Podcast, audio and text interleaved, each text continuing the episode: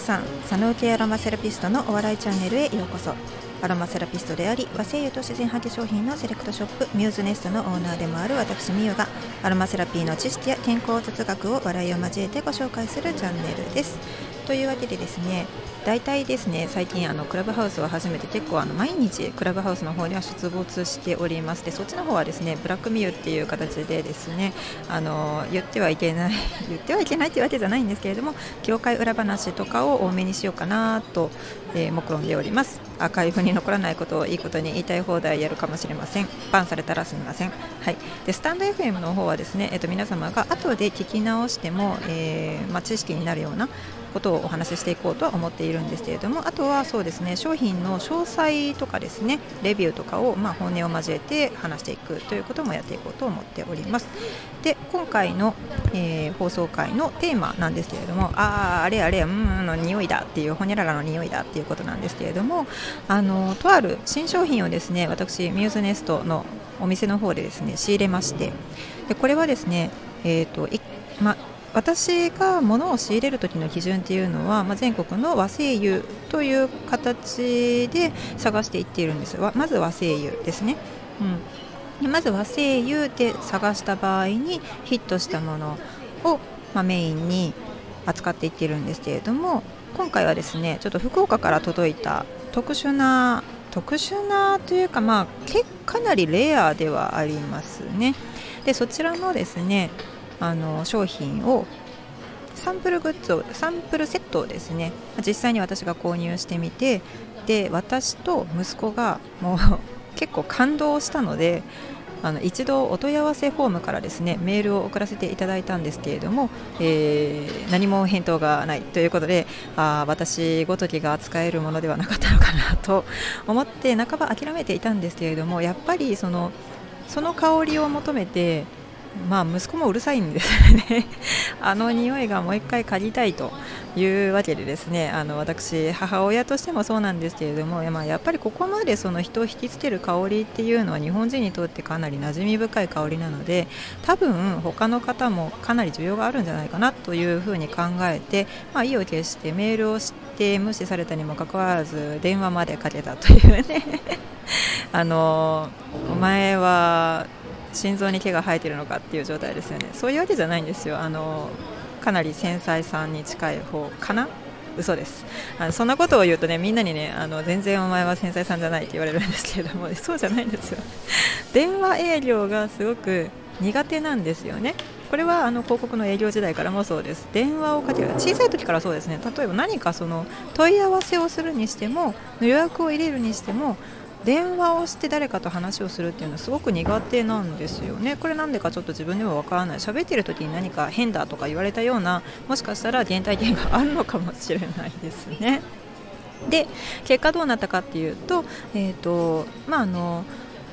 えーと、専だなんて言ってるんですかね、えーと、その専門の代理店さんがですね存在していてでそちらの担当の方と直接お話をさせていただいたんですけれどもあの当店のですね理念に共感していただいてであのかなりですね他のところでは結構扱えないようにやっぱりその制限をかけられているそうなんですね。でもあのいろいろとその私がどなぜその扱いたいのかとか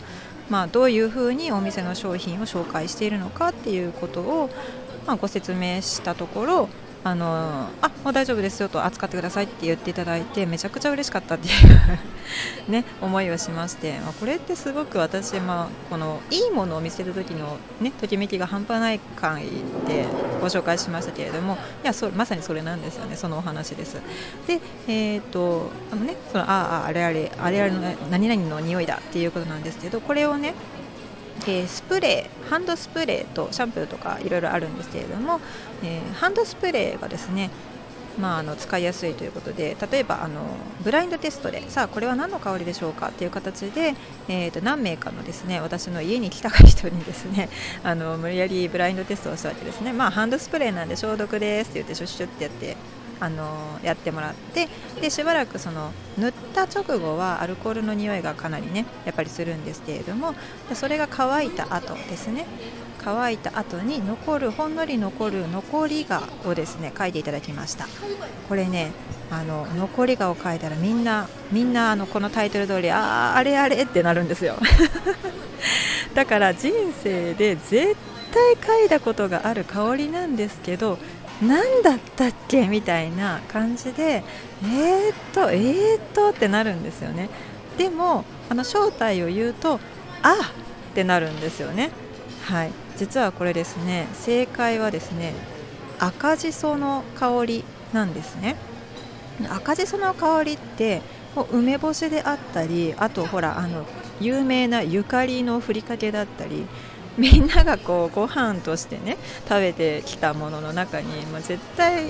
1回ぐらいは食べたことあるんじゃないかなっていう匂いじゃないですか。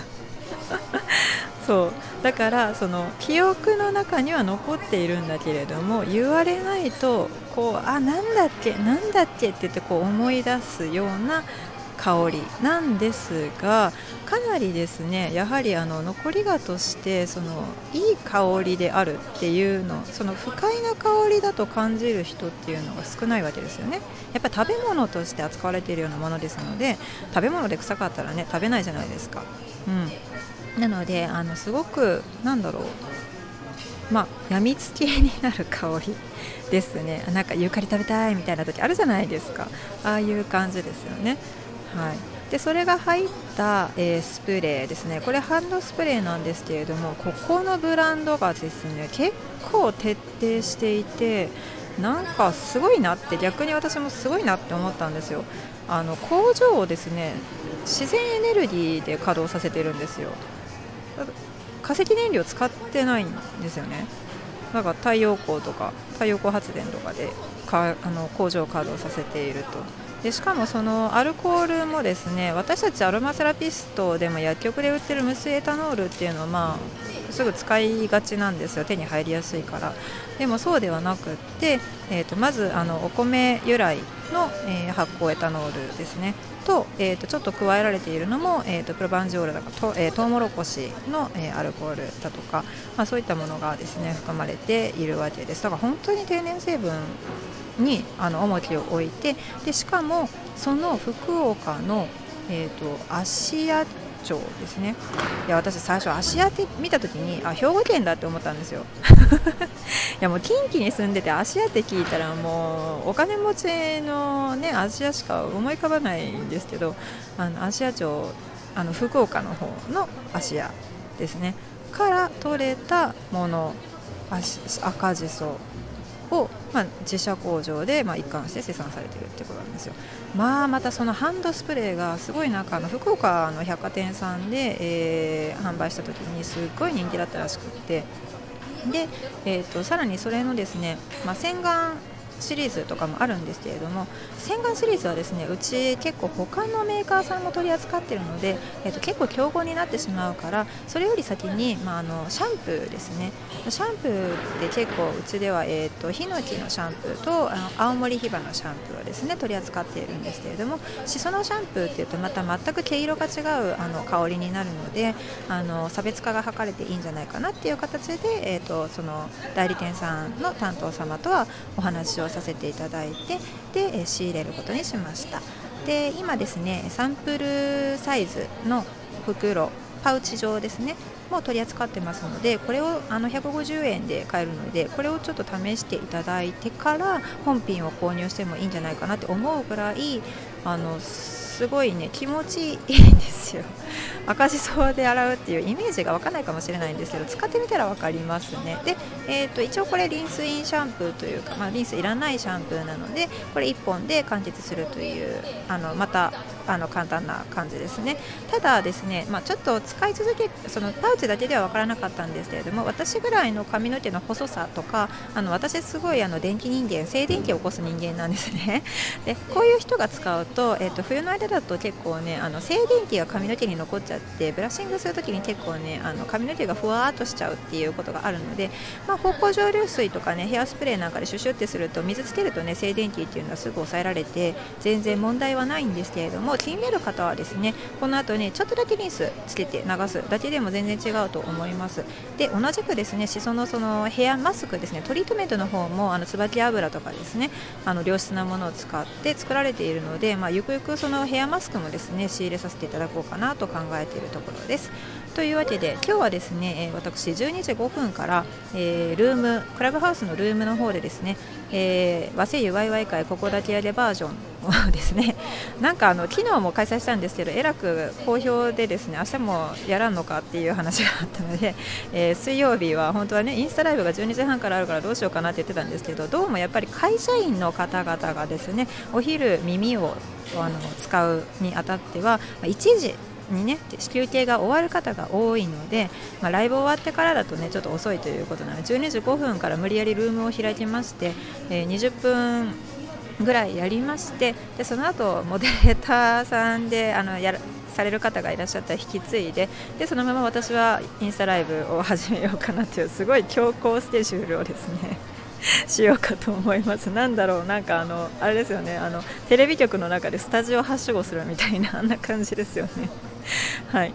で、えーと、今日のインスタライブのテーマはその、えー、新しいパルセイユとシズージュというちょっとね発音しにくいんですけれども、まあ、そういった新商品を実物をですね見ていただいてあの確認していただくっていうことをやろうかなと思っております。というわけで今日はですね、えー、あれあれあの匂いだっていうなるようなものが出てきたよっていうのと、まあ、これがまたすごいあの作用は持っているんですけれどもまだちょっと公表できない。えー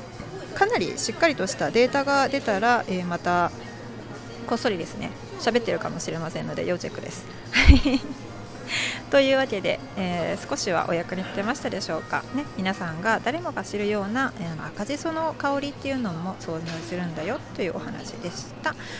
はい。では和製油と自然派化粧品の専門店ミューズネストのオーナーミューでした。今日も良い一日をお過ごしください。さようなら。